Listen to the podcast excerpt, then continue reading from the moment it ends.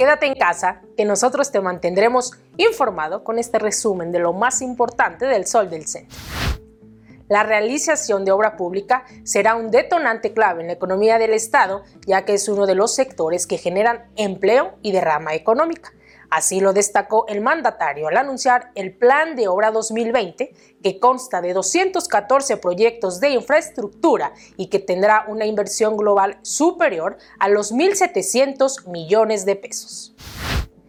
En plena contingencia y en una clara violación a las órdenes del presidente Andrés Manuel López Obrador, la Administración del Hospital General del Instituto de Seguridad y Servicios Sociales de los Trabajadores del Estado han comenzado a despedir personal adscrito a la misma.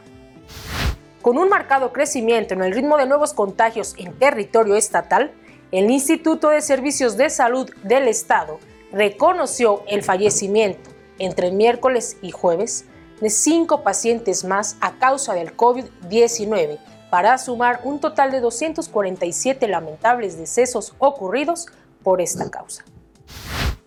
La presencia de amenazante y peligrosa víbora de cascabel en calles del fraccionamiento Libertad en la zona norte de la ciudad puso en alerta a los cuerpos de emergencia y protección civil, al no ser este el primer reptil de este tipo que aparece en la mancha urbana de Aguascalientes.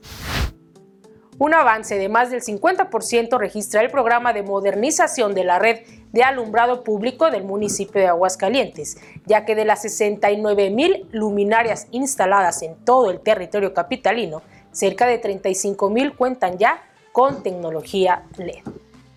En información policíaca, impresionante movilización policial se registró la tarde de este jueves al norte de la ciudad, donde a punta de pistola, dos sujetos despojaron a un empleado de una gasolinera de 700 mil pesos para después darse a la fuga. Hasta este momento se habla de tres presuntos sospechosos que fueron detenidos.